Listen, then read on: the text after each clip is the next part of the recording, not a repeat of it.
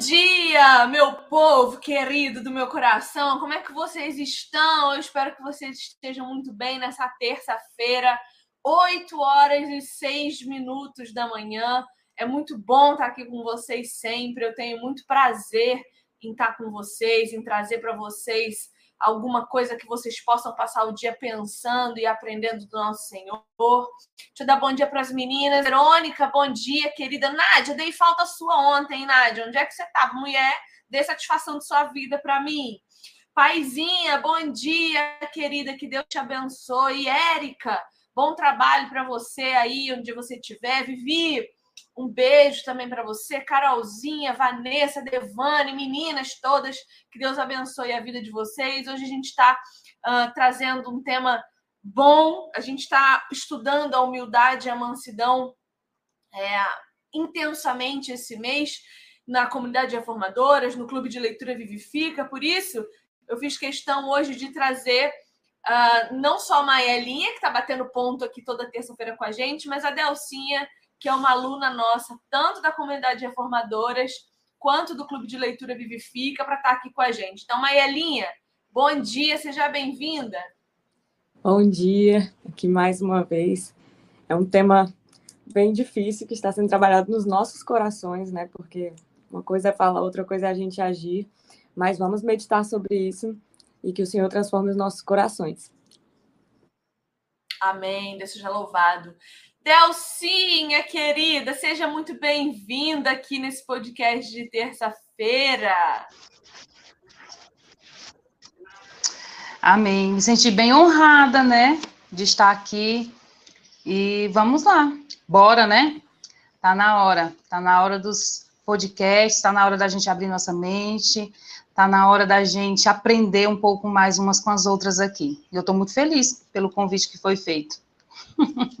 é, a ideia, a ideia é que uma vez por mês esse podcast trate dos assuntos que nós estamos falando no Clube de Leitura Vivifica. Então, esse ano nós vamos estudar avivamento, nós vamos estudar o que nós estamos estudando agora, humildade e mansidão, né? Então, veja, é, na comunidade reformadoras, nós estamos estudando o verso 5 do Sermão do Monte, que é: Bem-aventurados os humildes, pois eles herdarão a terra. E no Clube de Leitura Vivifica, nós estamos lendo o livro do Wilson Porte, O Impacto da Humildade. Então, é um tema que o Senhor planejou que nós estudássemos em fevereiro. O Senhor Jesus decidiu que em fevereiro nós pensaríamos mansidão e humildade.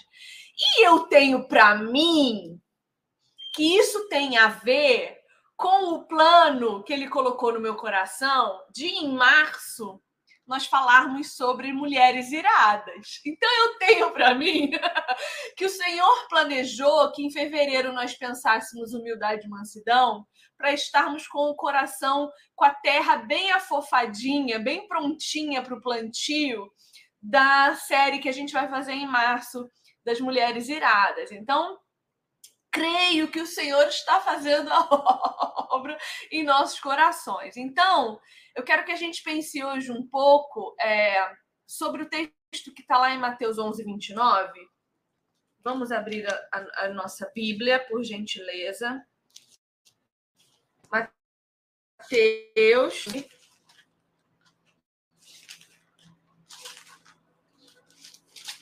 Verso 29. Vou ler a partir do 28, tá bom? Venham a mim todos os que estão cansados e sobrecarregados, e eu darei descanso a vocês. Tomem sobre vocês o meu jugo e aprendam de mim, pois sou manso e humilde de coração, e vocês encontrarão descanso para as suas almas, pois o meu jugo é suave e o meu fardo é leve. O que eu quero pensar um pouco com vocês nessa manhã, e aí Maiele e Delcinha vão me ajudar nessa missão, é o que tem a ver humildade e mansidão com descanso? O que tem a ver desenvolver no meu coração essa virtude da mansidão e encontrar descanso esse descanso que Jesus promete. Maele, o que, que você acha que tem de relação entre a virtude da mansidão e o descanso do Senhor? Bom, quando eu penso sobre essa relação, eu penso que primeiro a gente tem que entender né, o que é, que é ser manso, o que é ser humilde, e aí a gente vai destrinchar em vários pontos, mas a primeira coisa é aquilo que, que é pedido de nós na Bíblia, né, para negarmos a nós mesmos.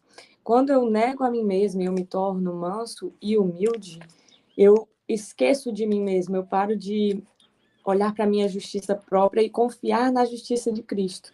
Então é isso que nos causa descanso, né? Entregar isso nas mãos de Deus e parar de buscar justiça própria, parar de querer fazer com as minhas próprias mãos. Acho que o, o, o que está relacionado ao descanso é isso, na minha visão. E aí, se quiser falar mais. Manda ver. Pensando aqui, pode pode tá seguir o raciocínio. tá bom. Falando sobre mansidão, né? Porque o que, que a gente pensa? Não, mansidão é você ser quietinho, é você estar ali em paz o tempo todo, ninguém, ninguém te irrita, ninguém, ninguém te atinge, nem te fere. De fato, quando encontramos essa mansidão em Cristo e descansamos nele, as coisas não nos atingem como nos atingiam antes, a ponto de nos fazer ficar irados. Mas não quer dizer que nós, nós ficamos num estado de letargia, um estado de de pessoas que não reagem a nada, né? É quietinho demais. Quando na verdade a mansidão é ter controle sobre o próprio temperamento. Porque eu posso muito bem fingir uma mansidão. E o que que não é mansidão? Quando eu falo de uma forma, mas o meu coração não está transformado. Um exemplo disso, eu estava lendo agora o Salmo 55, versículo 21. Se você tiver com sua Bíblia, que eu creio que você está, porque é proibido vir para este canal sem Bíblia. então, eu estava lendo agora, na minha leitura de hoje mesmo, Salmo 55, 21, diz assim, que ele está falando do, dos traidores. Davi está falando dos traidores. Ele diz assim, a sua boca era mais macia que a manteiga, porém no coração havia guerra. As suas palavras eram mais brandas que o azeite, contudo eram espadas desembanhadas. Ou seja, essa é a falsa mansidão. No meu falar, eu sou uma coisa. É, é, não passa de fingimento, de falsidade, quando no meu coração é uma guerra, quando eu estou irado por dentro e eu tento disfarçar isso. Essa é a falsa mansidão. Se o meu coração não é transformado de fato, não adianta eu fingir por fora. Eu preciso ser transformado de dentro para fora, para que meu coração haja a paz de Cristo e eu passe, através das minhas atitudes, a ter é, um falar e um agir manso, que não está relacionado só a ficar quieto, mas a controlar o meu temperamento, a saber me posicionar e a saber confiar na justiça de Cristo e não na minha justiça. Pode falar, Delcinho. Passar a bola para tu. É exatamente isso. Muitos, muitos dos cristãos, hoje em dia, eles têm, têm feito isso eles têm colocado o temperamento acima do fruto do espírito, principalmente o domínio próprio, né? Então, ou você é uma pessoa lerda, ou você é uma pessoa totalmente irada, não tem um contraponto, né? E eles não vivem realmente o que Jesus nos convida a viver, que é essa mansidão e essa humildade, e que não tem nada a ver com a gente é verdadeiramente negar-se a si mesmo e olhar para a cruz, olhar para Jesus, seguir Ele. Ele é o nosso maior exemplo. Então, hoje, o que eu percebo são muitas desculpas diante do convite que Jesus faz. E engraçado que eu não percebo isso somente hoje na nossa sociedade, muitas vezes dentro da própria igreja, mas isso na época do próprio Jesus, porque ele fala isso ele traz isso à tona, ele traz isso para o meio dos discípulos e da multidão que estava com ele. Porque ele queria, sim, ensinar aquelas pessoas e depois, através daquelas pessoas, que o evangelho dele chegasse até nós. Então, a, ser manso e humilde não tem nada a ver com a natureza do homem. Não tem nada a ver com a Delcinha em si. Não tem nada a ver com o meu esforço. Eu vou me esforçar bastante para me ser humilde. Aí eu vou fazer de tudo para me ser bem mansinha. Aqui dentro eu vou estar tá irada. Vou voar no pescoço. Mas não. Aqui eu estou bem plena, como se nada estivesse acontecendo. Isso é hipocrisia. Sabe? Eu acredito que existe o domínio próprio exatamente para isso. Esse fruto nós precisamos andar com ele, agarrar ele, viver ele, praticar ele diariamente. E chega um ponto que o fardo ele já não se torna pesado. Porque a, a cultura do reino, ela quer nos ensinar isso. Que o fardo de Jesus é leve. Eu vejo muito, muitos cristãos dizer assim, ah, é muito difícil. Ah, viver o reino de Deus, é, pregar o evangelho é tudo muito difícil. Eu disse, mas aonde foi que Jesus disse que ia ser fácil? Pelo menos eu vi na Bíblia que ele diz assim: olha, vocês. Hum, parece assim até cômico, se não fosse trágico, Jesus. Ele diz assim: no mundo vocês terão, terão aflições. Ele tem o prazer de colocar um S para deixar no plural, meu povo. Ele podia dizer assim: Ei, Viviane, você vai ter uma aflição, viu, filha? Mas tem bom ânimo. Não, ele olha para a Maela e diz: Ei, Maelinha, filha de Deus, são muitas aflições, bebê. Mas tenha bom ânimo. Então, o que é que, que os cristãos hoje buscam, se não for uma massagem no seu ego, inflando o seu orgulho? E aí, é, o chamado de Jesus de negue-se a si mesmo, venha após mim, tome a sua cruz. Eu sou o seu maior exemplo, né? Eu sou Jesus, eu sou esse manso, eu sou esse humilde. Não, eu, eu não quero isso.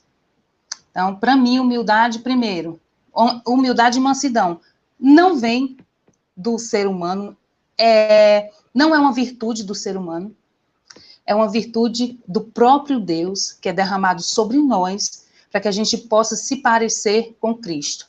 A Vivi falou algo esses dias que eu peguei assim no meu espírito. Deus ele não quer, é, ele não mandou Jesus para a cruz por conta somente, não, por conta dos meus pecados, não. Foi por mim, foi para que eu hoje me parecesse com ele. As escrituras nada mais é do que uma forma da gente se parecer com ele. É dizendo, é, é, é um manual dizendo, olha, você tem que fazer isso, aquilo, isso aqui, perdoar 70 vezes para você se parecer. Então, uma das coisas é, ele diz, é, tomem sobre vocês o meu jugo e aprenda de mim. Jesus, ele diz, olha, veja em mim, Busque em mim, aprenda comigo. Não é sobre você. Só que o nosso orgulho é tenebroso, é terrível. Ele muitas vezes infla o nosso ego de uma tal forma que a gente esquece disso. Do convite que Jesus nos faz, que ele diz: venha. Né? No 28 ele diz: venha, venha a mim. Eu tenho algo para te ensinar. Eu tenho algo para te dizer. Eu quero que você aprenda. Então, para mim, humildade e mansidão é isso. Não tem nada a ver com a gente, realmente é de cima para baixo. É, essas virtudes, elas são realmente desenvolvidas pelo Espírito Santo em nós. E como todas as virtudes do Espírito Santo, lá no fruto do Espírito de Gálatas 5:22, exige de nós esforço e labuta. Para eu ter paciência, eu preciso me esforçar muito. E o Espírito Santo, ele não faz por mim, ele faz comigo. Não é um milagre, não é um cair do céu. É comigo, porque quando eu peço paciência para Deus, ele não derrama paciência sobre a minha cabeça, ele me dá circunstâncias em que eu tenho que exercer a minha paciência. Então, tem uma coisa que eu costumo falar sempre, e que eu acho que para a gente começar a pensar de forma prática, mansidão e humildade, é, eu, eu quero reforçar. Eu costumo dizer que a gente precisa nomear as nossas emoções para a gente conhecer o que a gente está sentindo e conseguir colocar as coisas nos seus devidos lugares. Então é importante quando eu me quando eu sinto raiva, eu entender que o que eu estou sentindo não é só a raiva. A raiva ela é uma consequência de alguma outra coisa. É inveja, é ciúmes, é medo, porque o medo gera raiva demais também. O que que tá me gerando raiva? Eu preciso descobrir. E quando eu descubro o que, que eu estou sentindo de verdade, eu tenho que descobrir por quê. Então, são, são algumas perguntas que a gente tem que fazer. Opa, o que, que eu estou sentindo? E quando eu descubro o que, a segunda pergunta é: por que eu estou sentindo? Quando eu conheço as minhas emoções, nomeio elas, coloco elas em suas devidas caixinhas, etiquetado, bonitinho, conheço esse sentimento. Eu nunca mais vou ser pega de surpresa por ele. Então, toda vez que o ciúme chegar, eu vou falar: opa, peraí, eu já senti isso antes. Eu sei que é um sentimento irracional, então, pera, vamos racionalizar um pouquinho aqui. Vamos desenvolver a humildade. E como que eu desenvolvo a humildade? Olhando para Jesus e pensando: se Jesus sentisse ciúmes, o que ele faria? Bom, primeiro ele ia orar, porque era o que Jesus fazia. Para se acalmar, Jesus orava. Para ter comunhão com o Pai, ele orava. Para é, é, buscar consolo, ele orava. Quando ele estava com medo, ele orava. Quando ele estava angustiado, ele orava. Então, se Jesus orava, vamos orar. E aí eu vou orar. Orar me dá não só comunhão com Deus, como tempo para pensar. Então, quando eu decido ir orar, isso leva tempo, porque eu tenho que parar o que eu estou fazendo, eu tenho que ir me ajoelhar ou fazer qualquer outra coisa. Como eu oro, não importa se você ora em pé, ajoelhado, caminhando, dirigindo, não interessa. Ore. E isso vai esfriar a tua cabeça quando Deus nos manda orar, ele não está falando só de relacionamento com ele, ele está falando de tudo que envolve orar, de todo o ambiente que é necessário para orar, de todo o tempo investido, de toda a energia envolvida, do, do desfoque em mim, do desfoque no outro para o, o foco em Jesus Cristo.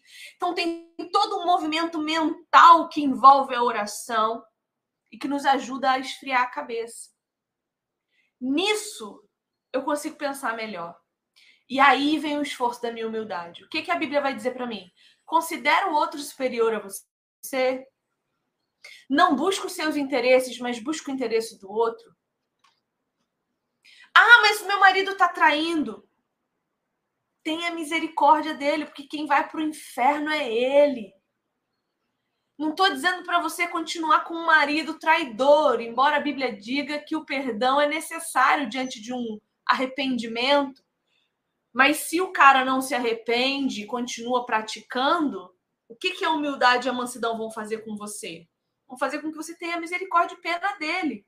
Não que você continue casada, mas que você, ao invés de ter ódio, raiva e rancor, você vai orar por ele, porque ele está indo para o inferno que é muito pior do que o seu sentimento de ser traída, entende? Quando a gente desenvolve a humildade e a mansidão, a gente entende que os nossos sentimentos são muito menores do que, do que as consequências eternas. As consequências eternas são muito mais significativas do que as minhas emoções pontuais nesse mundo. Mesmo que me doa 10 anos, 10 anos não é nada diante da eternidade que eu vou ter com Jesus. Então, meninas, de uma forma prática, como vocês entendem que nós podemos, de forma prática, buscar esse esforço labutar de desenvolver humildade? Vocês têm alguma estratégia? Porque, assim, é, eu vivo me arrependendo todos os dias porque eu fico muito brava no trânsito, sabe? fico brava, e eu fico brava especialmente conosco, mulheres, porque a gente dirige como se não tivesse mais ninguém na rua. Só nós importamos. Nós, o nosso carro, o nosso espaço, não importa a seta, não interessa quem está vindo atrás, não interessa quem está do lado. A gente faz o que a gente quer porque nós somos um bando de quê, meninas? Ai, Senhor, perdão, mas nós somos um bando de nojenta e a gente não tá nem aí para quem tá do lado. Então eu me irrito muito e, é, e eu tenho buscado trabalhar minha humildade como? Tendo mais paciência. pensando que aquela pessoa, coitada, não tem um marido decente para ensinar ela a dirigir, ou ela não teve pai para sentar com ela e falar: minha filha, preste atenção, que você tem que fazer uma coisa de cada vez. Eu tento justificar, entendeu? A pessoa, né? E justificar o outro é sempre melhor do que justificar a si mesmo. Mael, e aí? O que, que você pensa a respeito disso? Comigo, eu uso a mesma estratégia também de sempre pensar no que pode estar acontecendo com o outro. Porque sempre que a gente ora por paciência, Deus manda circunstâncias, como já foi dito, e principalmente manda pessoas difíceis.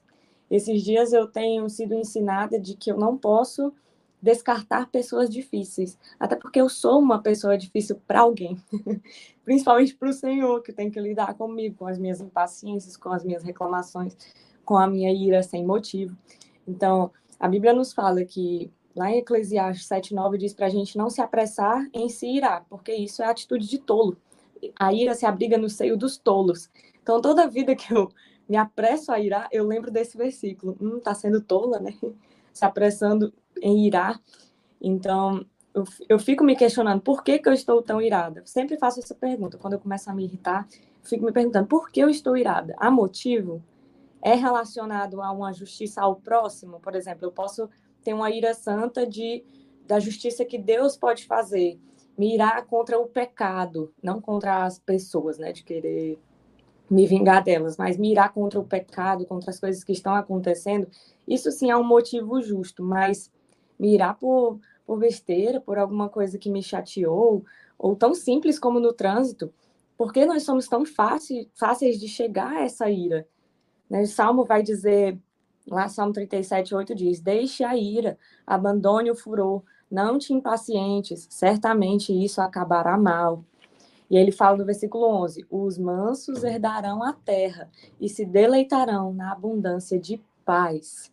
Justamente isso que o Senhor quer dizer para nós. Porque os mansos, eles não precisam conquistar, eles sabem que são herdeiros. Eles sabem que podem confiar no Senhor, porque é o Senhor que faz todas as coisas, nós não merecemos nada. Acho que o primeiro ponto é esse. O fato de eu me irar com o outro por algum erro do outro faz com que eu esqueça que eu também tenho os meus pecados e de que eu não mereço a graça de Deus. Eu sempre lembro, poxa, eu não mereço a graça de Deus, mas mesmo assim ele dá, então eu tenho que ter essa misericórdia para com o outro. E aí a ira vai se acalmando, sabe? Principalmente com pessoas difíceis, eu penso, ela deve estar enfrentando coisas que eu nem imagino. Não que justifique as ações dela, eu não vou passar a mão na cabeça dela, mas eu vou compreender que ela pode estar passando por coisas difíceis e que precisa da minha oração, que a Bíblia manda a gente orar, né? Pelas, por essas pessoas também. Temos que orar uns pelos outros para suportar uns aos outros em amor, não só no sentido de, ah, eu te suporto porque, enfim, a Bíblia me manda. Não, eu te dar o suporte, eu ser aquela pessoa que vai estar ali contigo, mesmo que você me irrite, mesmo que você seja difícil assim como eu sou difícil para os outros. Né? Sempre lembrar, você não é um, a última bolacha do pacote, não é porque você se irrita com outro que você é aquele que não irrita ninguém, não. Sempre vai ter um momento que você vai errar contra o próximo. Então, lembre-se disso, respira fundo, aquieta os pensamentos e só aquieta quando você fala com Deus. Fala do jeito que você tá. Às vezes você tá irritado, você fica, ai, eu não aguento mais. Fala do jeito ali que você tá, mas deposita isso no Senhor, não nas outras coisas e nem nas outras pessoas.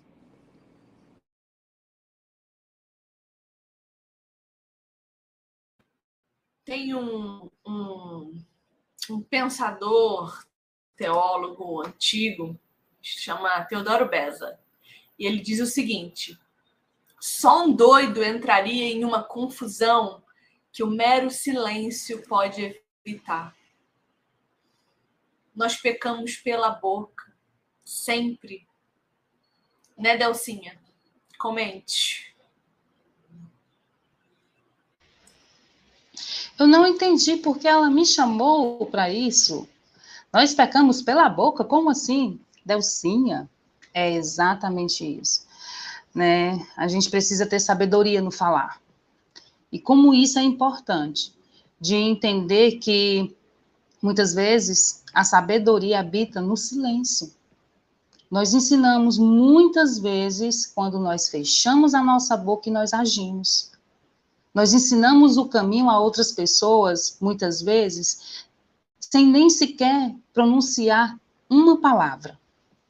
E é muito importante isso que a, a Maeli falou, sobre dar o suporte para o outro. A, a visão que eu tenho muitas vezes é que o meu orgulho, ele, ele me paralisa em um lugar onde eu desejava estar, mas eu não estou, que é acima do próprio Deus. Porque se eu não consigo olhar para o outro através das lentes de Deus, porque é isso que eu preciso fazer. Porque se eu olhar para Maele através da minha lente, cara, eu não, eu não vou querer conversa com a Maele.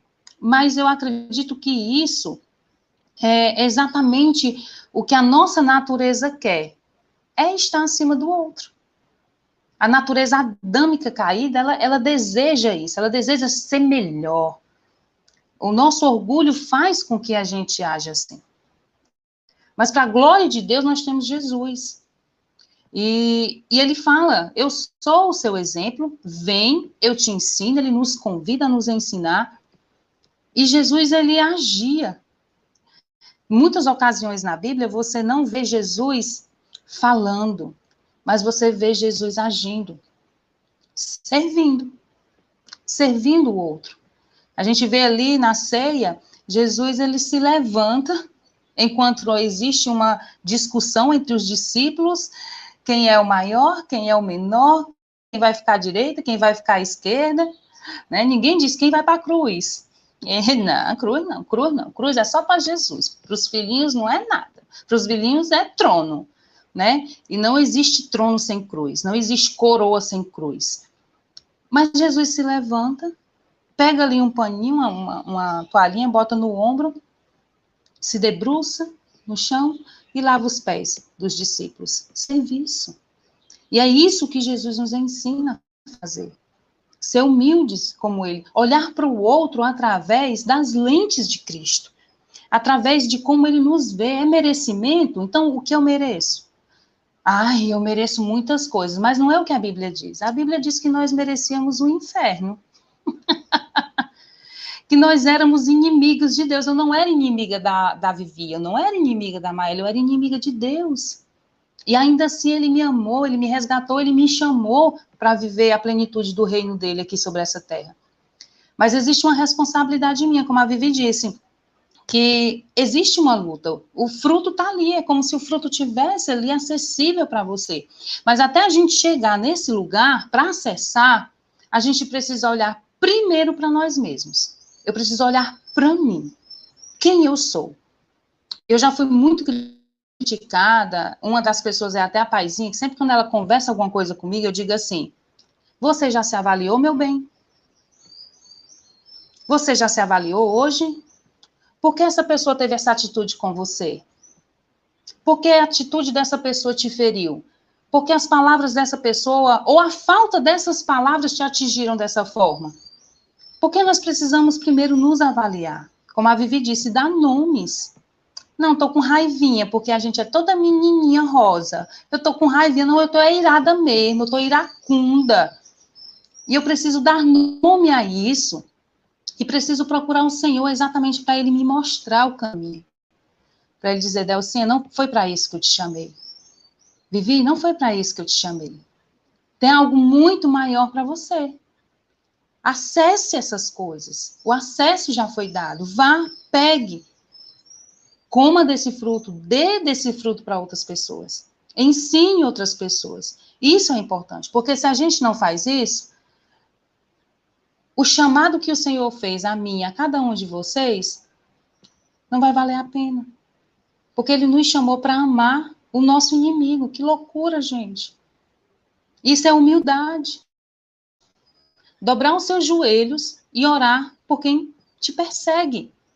Isso é ser humilde. Jesus ali, no lado da pregado na cruz, do lado de ladrões, ele olha, ele diz, vê as pessoas blasfemando contra ele, falando um monte de coisa contra ele, ele olha para cima e diz: "Pai, Perdoa-os porque eles não sabem o que falam, eles não sabem o que dizem. Humildade. E ele nos ensina isso.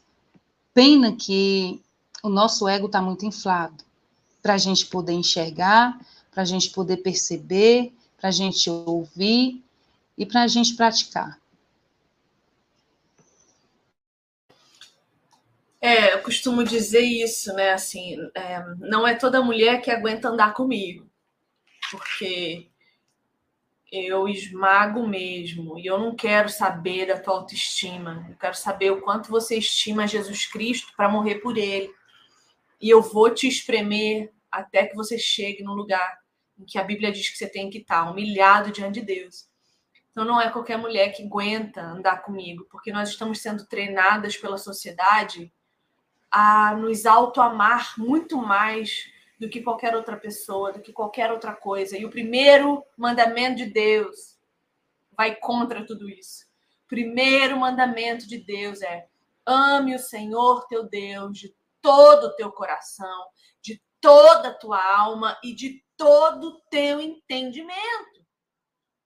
Então não tem espaço para eu amar-me a mim mesma diante de Deus. Eu só posso me amar a partir desse amor que Deus me dá, que é um amor honesto comigo, que é um amor sincero comigo, que me mostra quem eu sou, que me mostra para onde eu estava indo e que me mostra para onde ele está me levando graciosamente. Então, se eu olho para mim sem esse amor intermediário de Jesus Cristo, só o que eu vejo é soberba. Só o que eu vou amar é meu orgulho, é minha arrogância. Não, não tem nada além disso em mim. Se eu tirar Jesus da Viviane, não sobra nada de bom. Nada, nada, nenhuma boa intenção vale sem Jesus. Se não for para glorificar o, o nome dele expandir o reino dele. E aí, vou fazer uma pergunta que a Joyce fez, que foi muito boa. Maele, como manter o equilíbrio entre a ira e a tolerância? Muitas vezes as pessoas acreditam que por sermos cristãos, nossa paciência é inesgotável. E aí, Maelinha? Bom, essa pergunta, ela geralmente vem de uma outra pergunta que é qual é o limite? Até onde eu vou com a minha mansidão? Até onde eu vou com a minha paciência, a minha humildade? E essa questão, essa é a questão. Porque se a gente precisa imitar a Cristo, nós sabemos que a consequência da queda deturpa muita coisa. Então, nossa paciência vai esgotar, mas é questão por causa da queda. Aí é falha nossa. Porque se a gente for imitar a Cristo, se a gente olhar para Cristo, se a paciência dele se esgotasse, onde nós estaríamos? Se a, se a paciência esgotasse, se a mansidão dele esgotasse, onde estaríamos? Quando eu olho para isso, eu fico mais constrangida quando a minha paciência se esgota por qualquer coisa. Porque eu fico na minha cabeça impondo limites. Até onde a minha paciência pode ir? Olha, eu suporto isso, mas isso aqui eu não suporto. Por quê? Por que você não suporta? Eu lembro de Cristo porque Cristo é o exemplo que mais nos constrange. Eu posso citar qualquer outro exemplo de homens na Bíblia mas eles foram falhos, então Cristo não foi falho. Se eu olho para Cristo, eu lembro do tratamento dele com Judas e João. João era seu amigo mais íntimo, seu mais próximo, mas ele tratava Judas da mesma forma. Os doze discípulos ele tratava igualmente, sentava à mesa, até o último instante, sentou à mesa, dividiu o pão, ceiou junto com eles, cantou junto com eles, sem tratamentos diferentes no sentido de você merece mais e você merece menos. E ele sabia do que Judas ia fazer. A gente não sabe do coração das pessoas e ainda damos motivo para nossa paciência se esgotar. Jesus sabia e ainda assim foi paciente, foi manso, agiu de forma amorosa com cada um deles. Gente, isso para mim isso para mim já me constrange demais. Quando a gente consegue imaginar essa situação. Poxa, se fosse eu e se eu soubesse que Judas ia me trair, eu trataria de forma diferente. E pensando também em Pedro, por exemplo. Pedro era um cara irritadiço. tantas vezes que Jesus teve que ter paciência com ele. Paciência para ensinar. Gente, lembra do episódio da multiplicação dos pães? Oh. Meu Deus, eu, você falou de Pedro. Na mesma hora eu lembro da cena de Pedro cortando a orelha do Malcolm. Eu imagino Jesus olhando para Pedro, falando assim: o Pedro, Pedro, pelo amor de meu pai, Pedro, o que, que, é isso, Pedro? E Jesus pegando a orelha do Malcolm do chão, falando, Pedro, olha, Pedro! E botando, sabe, eu fico imaginando Jesus olhando aquilo e falando, vocês não entenderam nada, eu tô falando há três anos, meu Deus, vocês não entenderam nada. Sim. Olha a paciência que Jesus teve. Não, gente, eu fico. Às vezes eu fico sem entender quando eu percebo que eu também acho do mesmo jeito. Lembra da multiplicação dos pães? Imagina que milagre extraordinário. E eu chego já na parte prática, mas vamos pensar em Jesus. Ele tinha acabado de fazer a multiplicação dos pães, gente, do nada surgir pães e peixes numas cestas. Era algo impossível. Os discípulos acabaram de ver aquilo. Logo depois eles pegam um barquinho, deixa Jesus lá orando. Logo depois eles já ficam com medo. Eles veem Jesus, acham que é um fantasma. E aí, quando Jesus se aproxima, Pedro diz: Se é o Senhor mesmo, deixa eu ir. Olha a dúvida. E ele vai, e mesmo olhando para Jesus, ele duvida, ele olha para as circunstâncias, ele cai novamente e olha a paciência de Jesus. Jesus vai lá, pega ele pela mão e diz pacientemente, calmamente: Homem de pequena fé, vou ter que explicar mais uma vez, vou ter que te ensinar mais uma vez. Então, quando eu penso nessa paciência que Jesus teve, eu fico constrangida. E aí eu me pergunto, por que, que, eu, imponho, por que, que eu imponho limites para os outros, quando Jesus não impõe limites para mim? Tantas vezes eu faço as mesmas perguntas para ele, tantas vezes eu o irrito com os meus mesmos pecados, que eu fico pedindo perdão vez, a, vez após vez, e ele tem que me ensinar, ele tem que me disciplinar. Vez após vez, ele não desiste. Então, por que nós impomos esse limite? É aí que eu vou para a parte prática. Quando nós olhamos é, para os outros e os outros nos irritam, lembre de, do que Paulo diz para Timóteo. Vai ter um momento que você vai precisar exortar. Paulo diz para Timóteo: pregue a palavra a tempo e fora de tempo, repreenda, corrija com o quê? Toda longanimidade. E o que é longanimidade? No dicionário diz assim: uma pessoa que tem longanimidade não se irrita facilmente, mas tem paciência em suportar situações e encara corajosamente as adversidades. Olha, até para repreender eu tenho que ir com paciência, com calma, ou seja, quando chegar a um ponto de que, a, de, aquela pessoa precisa ser corrigida, até aí eu vou ter que ser paciente, eu vou ter que ser manso, calmo, para chegar lá e repreender. Então, não é que você vai ficar suportando, suportando, suportando e vai ficar ali calado. Muitas vezes é necessário sim ficar calado, mas peça ajuda ao Espírito Santo para saber falar na hora certa, com sabedoria e paciência, para que exorte com paciência. E lembre-se sempre de Cristo, a paciência dele é inesgotável, então não imponha limites quando Cristo não impõe limites para você. Tomou? Jesus, eu amo que a Maielinha usa até o dicionário. Ei! Ô, Delcinha, agora eu vou fazer uma pergunta difícil para você, mas deixa eu ler um comentário da Grazi aqui que tá muito bom. Grazi escreveu assim: Deus pede para nós obedecermos para a glória dele, mas mal sabemos que isso é para o nosso bem. Porque para ter uma vida melhor aqui na Terra, quando a gente tem paciência e mansidão, a gente se estressa menos, a gente se queixa menos, a gente reclama menos. Então, toda vez que Deus nos dá uma ordenância, ordenança, é para o nosso próprio bem. Porque isso melhora a nossa vida hoje, isso melhora a nossa vida agora. E aí, Delcinha, falando na nossa vida hoje, falando na nossa vida agora, que, que você acha que dá para a gente fazer para investigar o nosso coração? Porque, assim, Maele falou que a gente tem que ter paciência até chegar o momento de exortar. Só que a gente tem muita dificuldade nesse momento de exortar.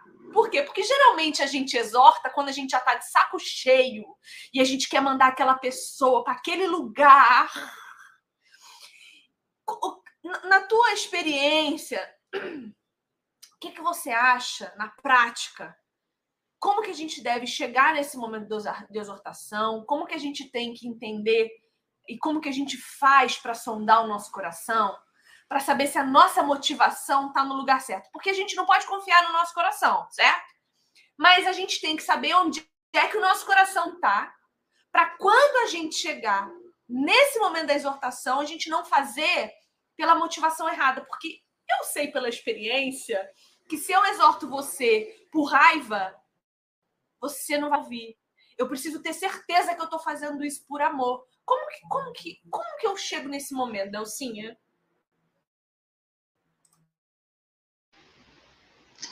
É, tempo com Deus. Você precisa aprender com aquele que é manso e humilde, né? A sabedoria do homem é lixo se não for a sabedoria de Deus, sabe? Se o homem se achar cheio no seu intelecto, mas ele não tiver sabedoria para discernir os tempos, discernir as suas palavras, de, discernir uh, as pessoas, porque assim, existem pessoas que querem isso, que querem mudança. A Vivi disse, olha, eu não sei por que, que as mulheres, tem mulheres aqui comigo, é o próprio Espírito Santo que faz isso. Eu disse a ela, Vivi, às vezes eu estou orando e eu me pergunto, Senhor, por que nós estamos com a Vivi? Exortação, porque de alguma forma, dentro de nós, nós precisamos disso.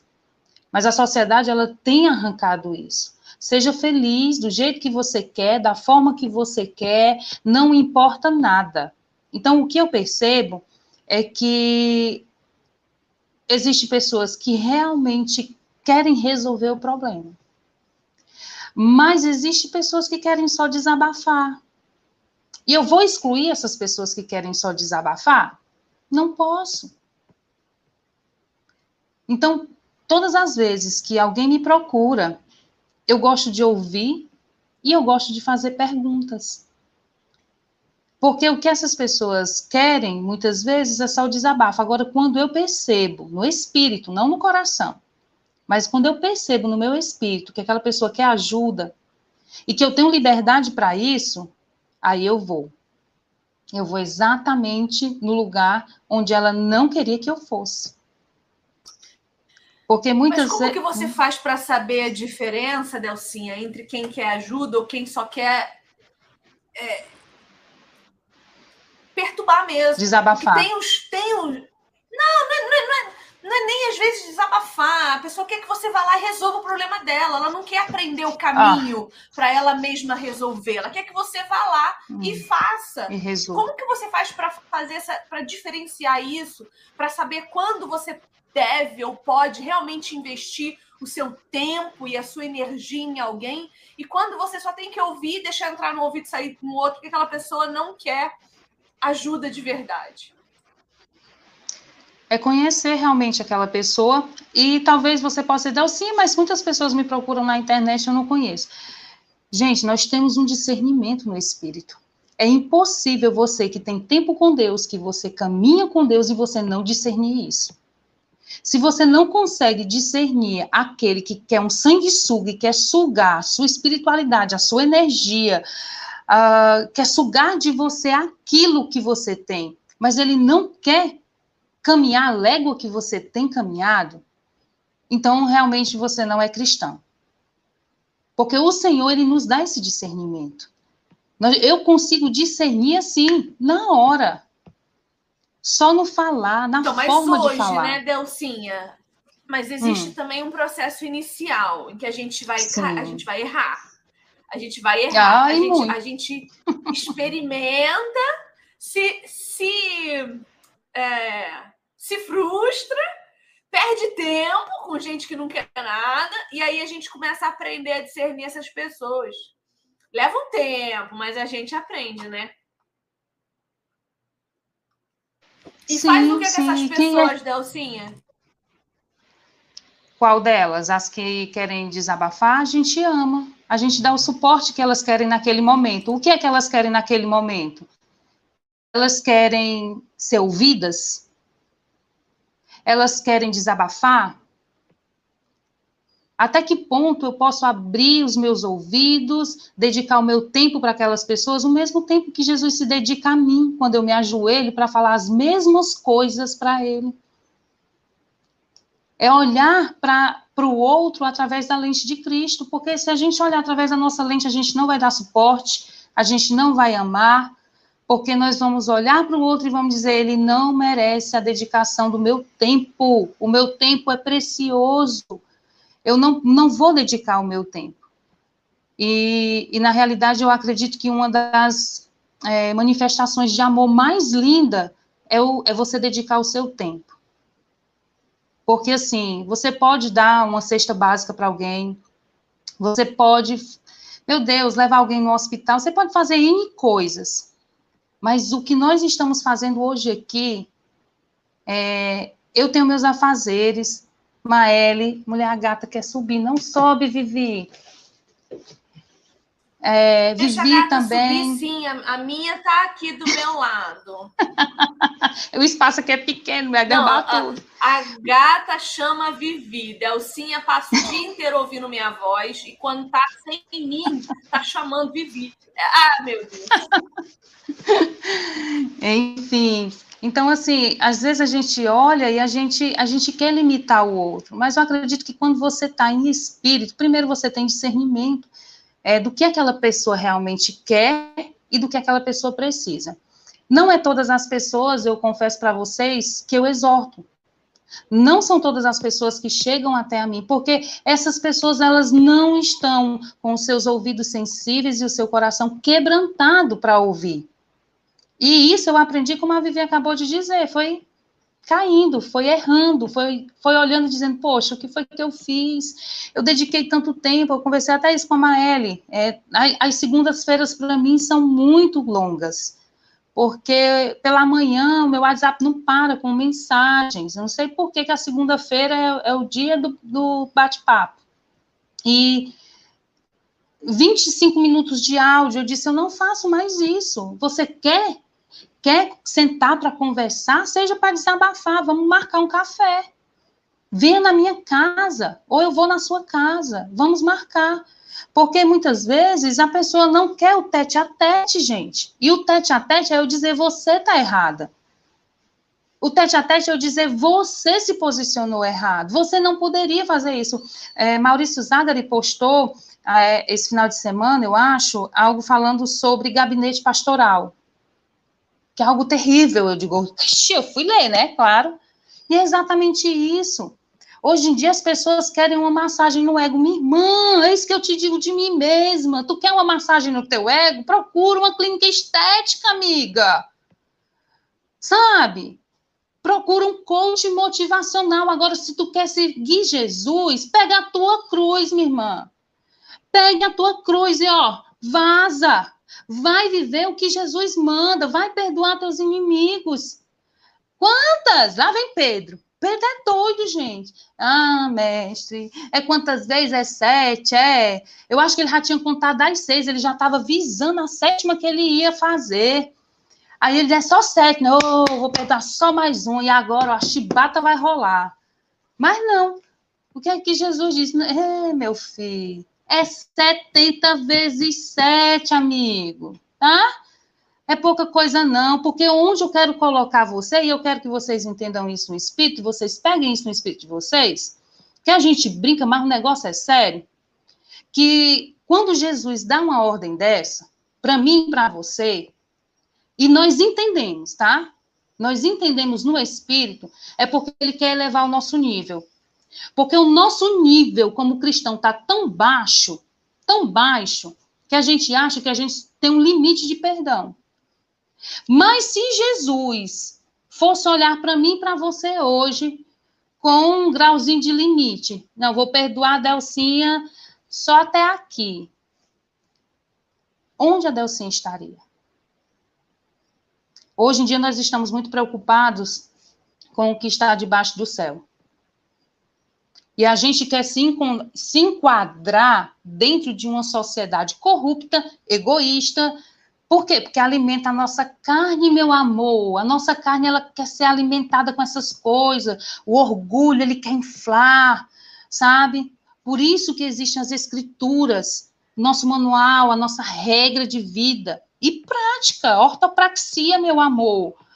Porque a ortopraxia, ela precisa ser acompanhada com, com a teoria. Amém. Mas a teoria sem a prática não é nada. Se você conhecer a palavra de Deus, mas você não praticar, meu amor, você vai para o inferno.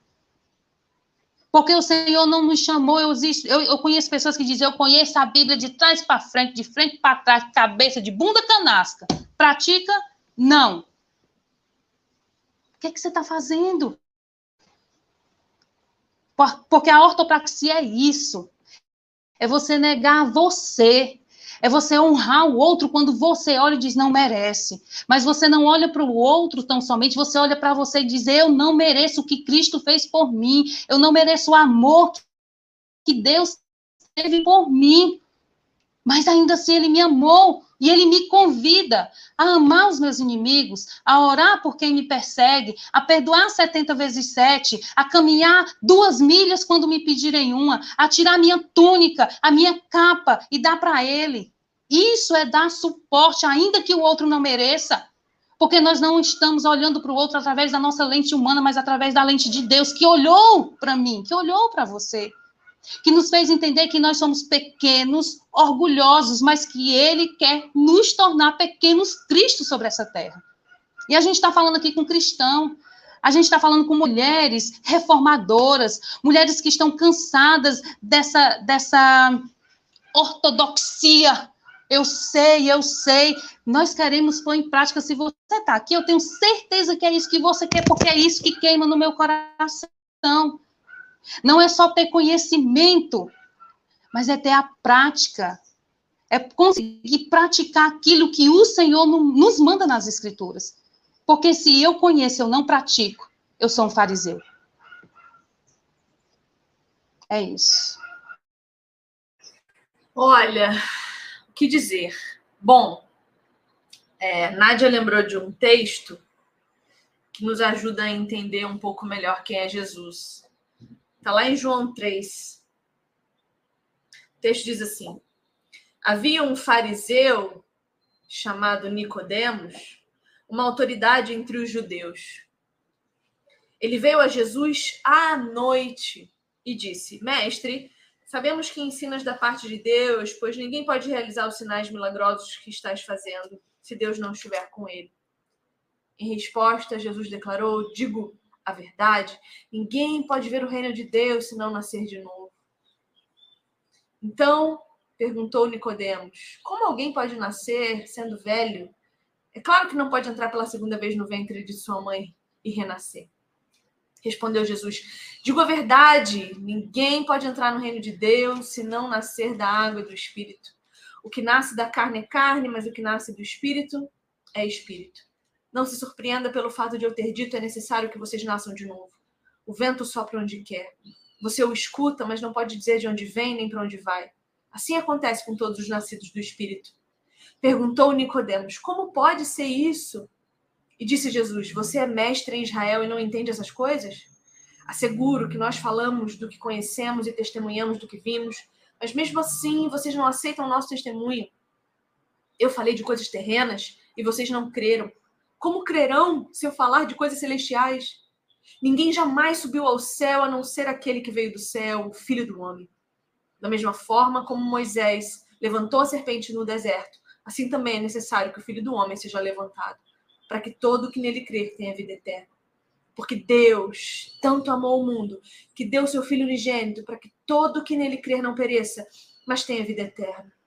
Pois Deus enviou seu Filho ao mundo não para condenar o mundo, mas para que este fosse salvo por meio dele. Quem nele crê não é condenado, mas quem não crê já está condenado, porque não crer no nome do Filho unigênito de Deus. Este é o julgamento. A luz veio ao mundo, mas os homens amaram as trevas e não a luz, porque suas obras eram mais. Quem pratica o mal odeia a luz e não se aproxima da luz, temendo que suas obras sejam manifestas. Mas quem pratica a verdade vem para a luz, para que se veja claramente que suas obras são realizadas por intermédio de Deus. O que eu quero destacar nesse texto está lá no verso primeiro, no verso segundo. Nicodemos veio a Jesus durante a noite. Nicodemos era um mestre da lei, envergonhado de Jesus, que chama Jesus de mestre, não de senhor. E veja o tanto de saliva que Jesus gasta com esse cara. Olha o tanto de tempo que Jesus investe nesse cara, que obviamente tinha vergonha de declarar fé em Jesus. No final, Jesus diz: Quem é da luz, vem para a luz.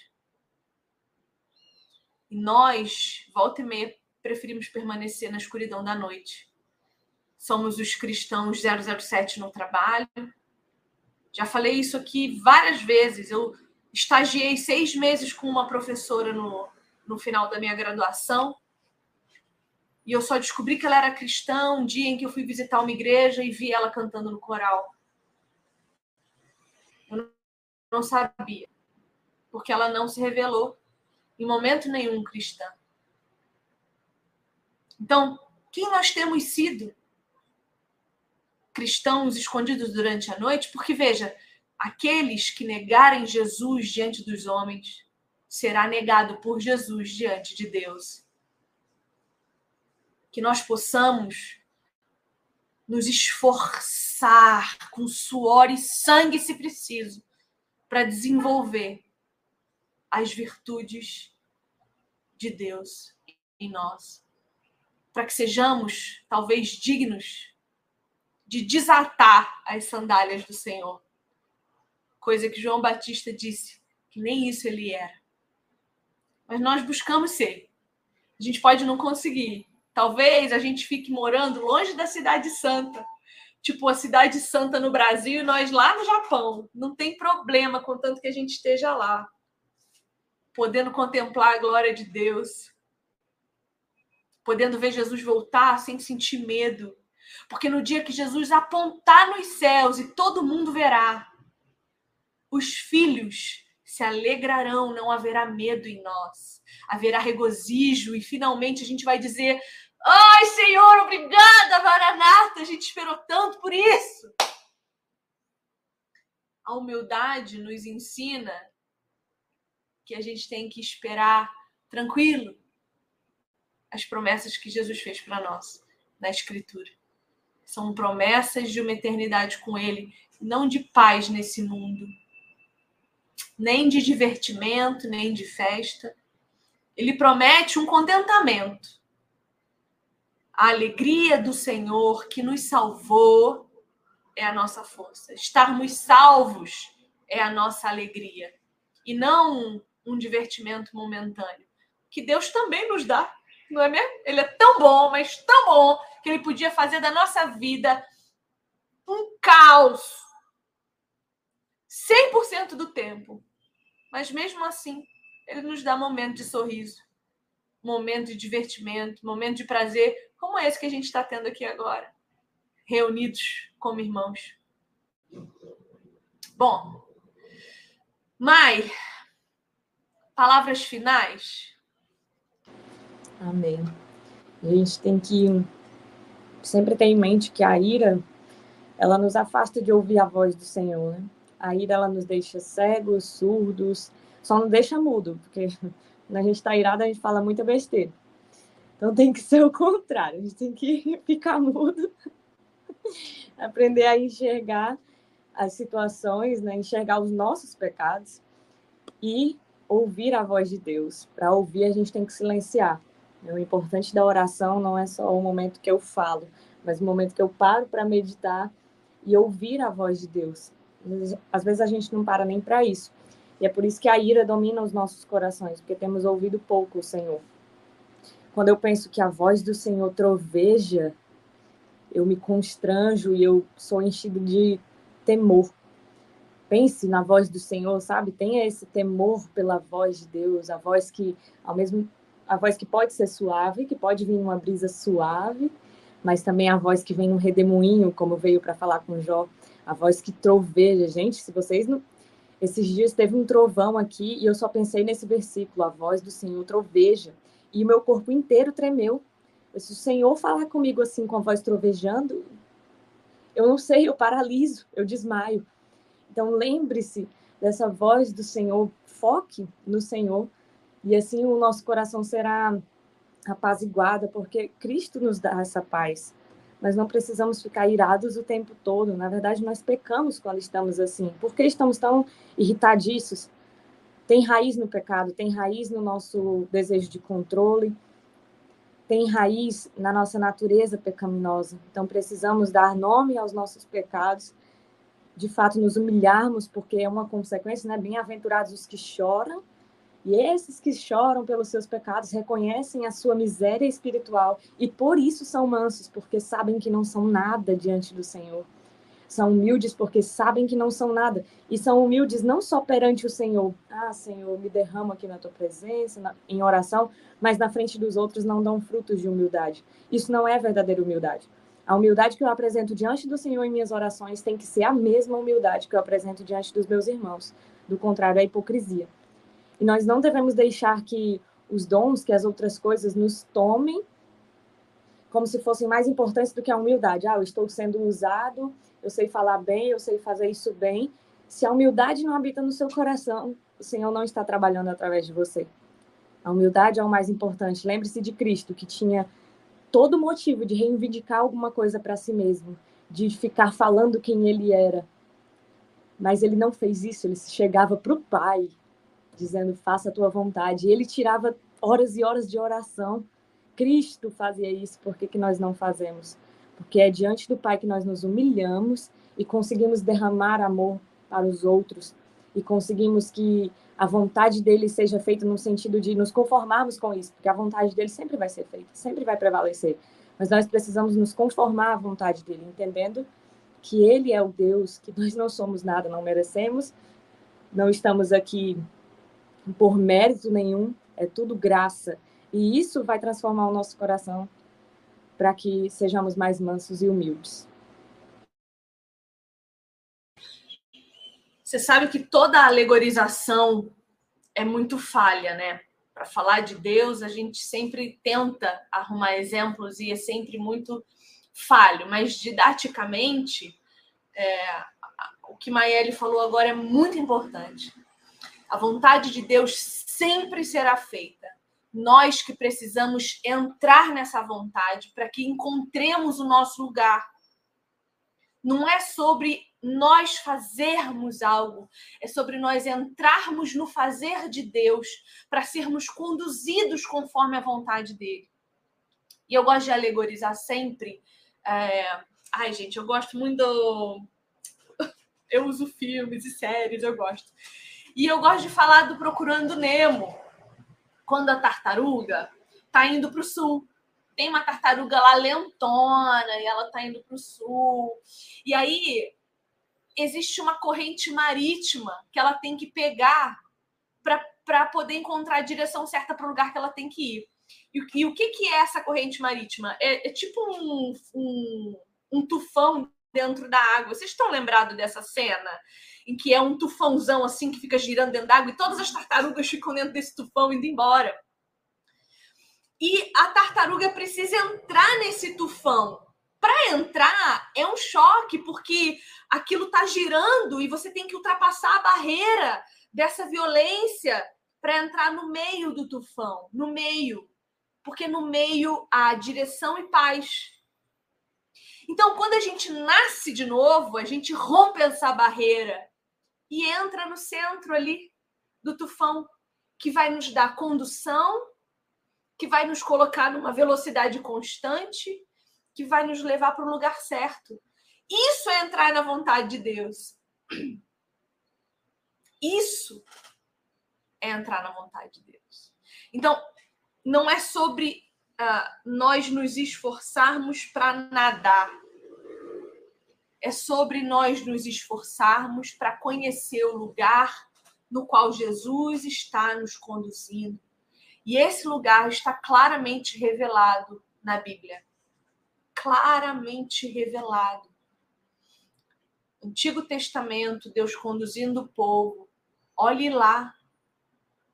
Tem falado com a Maeli uma teoria que eu estou encontrando na Bíblia sobre as horas do dia em que Deus age.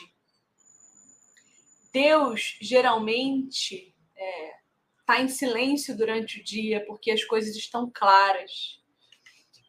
Deus vai falar conosco na viração do dia ali, quando está anoitecendo. A queda acontece durante a noite. E durante a madrugada é quando Deus intervém. Então percebam esses padrões de comportamento na Bíblia. É, Jacó luta com Deus de madrugada, Gideão entra em batalha de madrugada. É sempre na madrugada que Deus intervém. E o que é a madrugada, senão uma simbologia da escuridão da nossa alma? Que é justamente esse momento que estamos passando aqui, essa grande tribulação pré-retorno de Deus, pré-retorno de Jesus para nos buscar. Então, existe todo ali um, um conceito de claridade, que é quando estaremos na eternidade com Deus e Deus estará presente. A comunicação será por osmose, praticamente, ali, na nossa contemplação. Né? Existe, uh, uh, quando estamos aqui, o visitar de Deus, que vem nos ensinar na viração do dia, como foi no jardim, como foi com Moisés, como foi com Abraão, em que Deus aparece para eles quando está começando a escurecer, a dar as ordenanças, para dar os, os indicativos de comportamento. E aí vem a queda, quando escurece, sempre quando a nossa vista fica um pouquinho mais turva, se a gente não tiver a glória de Deus bem clara na nossa mente, a gente cai. Mas durante a madrugada, Deus vem e ele muda tudo. Então, que a gente não perca de vista isso, né? A gente tem que entender os processos de Deus para poder se amoldar a esses processos. Delcinha, palavras finais? É, então, extraída mesmo daqui da palavra, né? É, a gente tem um convite de Jesus. Ele diz: venha. E esse vir, eu, aliás, esse ir até ele é exatamente o negar a si mesmo. Se tem algo que eu posso deixar hoje aqui é minha irmã, se negue. Em nome de Jesus, se negue. Negue a si mesmo, olhe para a cruz. E aí ele vai e continua, ele diz assim: tomem. E na passagem que fala, negue a si mesmo, tome a sua cruz e siga-me, aqui ele diz: tome, tomem sobre vocês o meu jugo. E ele nos entrega algo. Ele nos entrega lá, nessa passagem que fala: tomem a sua cruz. É teu. E aqui ele diz: tomem sobre vocês o meu jugo. A partir desse momento, o jugo está sendo dividido. Jugo é, é, é dois bois carregando uma carroça, então o peso é igual. Não existe desigualdade aí. Jesus ele nos ensina isso, nos ensina isso com ele e nos ensina isso com o próximo. O suporte que a gente fala para o outro, às vezes o outro não está conseguindo, ele está mais assim, ó. E a gente está ali para dar esse suporte. Ele depois ele diz assim: vocês venham, vocês tomem e vocês aprendam. Entendeu a mensagem? Aprendam. Aprendam com a tia Vivi. Aprenda com a Elinha, que é mansinha. Aprenda com a Delcinha, que é irada. Não.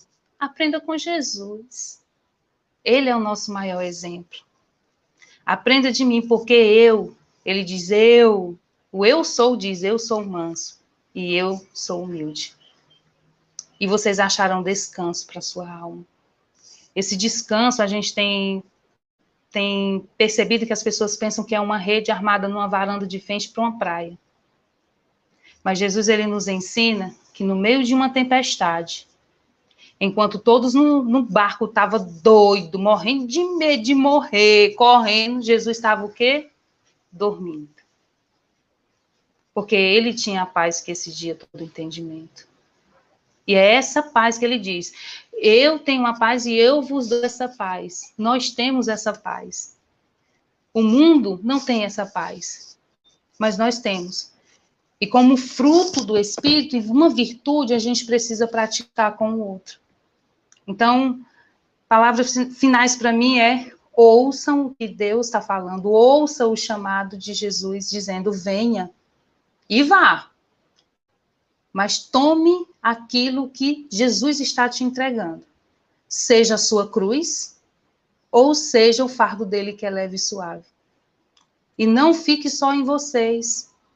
Que vocês aprendam. Não aprendam tão somente uh, na ortodoxia, mas pratiquem. Pratiquem com o outro, ame o outro, suporte o outro. Seja humilde com o outro, seja manso com o outro, como você gostaria que as pessoas fossem com você. E ser manso não é ser uma pessoa letárgica, não é ser uma pessoa besta, tá? Ser manso é você compreender o outro, é você ter discernimento no espírito para você conduzir o outro nesse lugar que você já está. Porque muitas vezes o nosso orgulho faz com que a gente crie uma barreira. Só eu vou. Só eu chego. Só eu quero. Só eu percebo. E não é isso que Deus quer. Ele disse: Ide por todo mundo, pregai o evangelho, fazer discípulos por todas as nações. Então não é sobre mim, é sobre ele. Então, se não é sobre mim, eu não posso amontoar como tesouro dentro do meu coração orgulhoso e egocêntrico. Pelo contrário, tudo que o Senhor entrega a mim, tudo que o Senhor entrega a vocês, é com muita responsabilidade que nós precisamos receber e devolver, assim como Cristo fez na cruz, sermos obedientes ao Pai. É isso. Louvado seja Deus por esse tempo que tivemos aqui. Eu quero encerrar lendo com vocês um texto que é Paulo dizendo para nós como a gente tem que viver hoje. Filipenses, capítulo 4. Eu acho que Filipenses é a minha cartinha favorita. Não sei se eu posso dizer isso, não, porque eu não sou uma pessoa que tem favoritos. Mas Filipenses é uma carta que fala muito comigo, e o capítulo 4 em especial. E eu gostaria que vocês fizessem uma. Vamos ler, e aí eu vou orar esse texto para a gente encerrar essa, essa live, tá bom? Filipenses 4, a partir do verso 4. Alegrem-se no Senhor. Novamente eu digo, alegrem-se. Seja a amabilidade de vocês conhecida por todo mundo. Perto está o Senhor. Não andem ansiosos por coisa alguma, mas em tudo, pela oração e súplicas e com ação de graças, apresentem seus pedidos a Deus. E a paz de Deus, que excede todo o entendimento, guardará o coração e a mente de vocês em Cristo Jesus. Finalmente, meus amados irmãos, tudo o que for verdadeiro, tudo aquilo que for nobre, tudo o que for correto, tudo o que for puro, tudo o que for amável, tudo o que for de boa fama, se houver algo de excelente ou digno de louvor, pensem sempre nessas coisas. Ponham em prática tudo que vocês aprenderam, tudo que vocês receberam, ouviram e viram em mim. E o Deus da paz estará com vocês. Senhor, que tempo bom o Senhor nos deu essa manhã. Obrigada, Jesus Cristo. Não importa as circunstâncias, se está sol ou chuva lá fora, não importa o que está acontecendo na minha vida, se eu estou com motivos para chorar ou para me alegrar, a minha alegria está em Ti. Senhor, a minha alegria está em Ti, na Tua salvação. Obrigada, Pai. Que o Senhor me capacite a ser amável, como o Senhor é comigo. Que o Senhor me capacite a fazer com que esse amor que o Senhor me dá seja conhecido por todos através de mim. Porque o Senhor está perto, não só de voltar, mas agora, aqui comigo, em mim e através de mim. Que não haja em meu coração ansiedade, Senhor, por coisa alguma, porque eu creio que o Senhor é meu provedor. E Pai, me ajuda a entender essa provisão, Eu que não tive um pai presente, eu que não tive um homem cuidador em momento algum da minha vida. Como é difícil para mim, Senhor, entender essa paternidade tua que provê independente do que eu faça para merecer. Me ajuda a entender que tu és pai, Senhor. Que não haja em meu coração medo nem angústia, porque tu és o meu pai.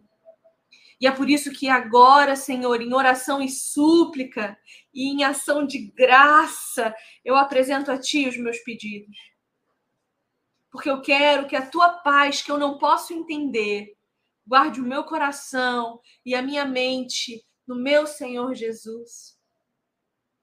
Ah, Senhor, que Teu Espírito Santo me capacite a manter os meus olhos daquilo que é verdadeiro e não na mentira. Que eu possa buscar a nobreza das coisas, tudo aquilo que é correto diante dos teus olhos, tudo que é puro de acordo com a tua santidade, amável de acordo com o teu amor, tudo aquilo que preza pela boa reputação, não só minha, mas também tua, porque eu carrego o teu nome em mim, Senhor. Tudo aquilo que houver de excelente, digno de louvor, ou seja, a tua palavra que seja nisso que eu deposite os meus pensamentos e que eu possa pôr em prática, Senhor, tudo aquilo que eu aprendo, não só de ti, mas das minhas irmãs amadas que têm me ensinado a teu respeito. Tudo aquilo que eu ouço, não só da tua própria voz, Pai, mas da voz daquelas pessoas que o Senhor tem me dado para falar em teu nome. E tudo aquilo que tenho visto a teu respeito nas minhas irmãs, na tua santa igreja, que eu possa pôr em prática o que eu tenho aprendido, para que o Senhor, o Deus da paz, esteja em nós e conosco, para que toda a aflição que vier não nos desvie dos caminhos, mas nos traga a compreensão do teu caráter sendo aperfeiçoado em nós. Obrigada, Senhor, pelo apóstolo Paulo, por essa carta extraordinária porque eu me alegro grandemente em Ti, Senhor. E eu peço que as minhas irmãs também possam encontrar essa alegria, mesmo na tristeza, mesmo no choro, mesmo no pranto, mesmo no luto, que haja alegria e louvor em seus corações. Que diante da lamentação permaneça a convicção da fé que temos em Ti e do Teu retorno, o qual aguardamos ansiosamente, Jesus. Nós te amamos, Pai querido. Nós te amamos e nós oramos em nome do Pai, em nome do Filho, em nome do Espírito Santo. Amém. Amém. Amém. Maiele, querida, obrigada por mais uma semana comigo. Espero que seja eterno enquanto dure, até que você encontre seus caminhos. Você é bem-vinda aqui. Delcinha, querida, muito obrigada por compartilhar conosco não só as tuas experiências, mas a tua sabedoria, o teu temor. Aprendemos muito contigo. Você é muito amada por nós. Seja sempre bem-vinda aqui. Espero que você volte mais vezes, em mais momentos como esse.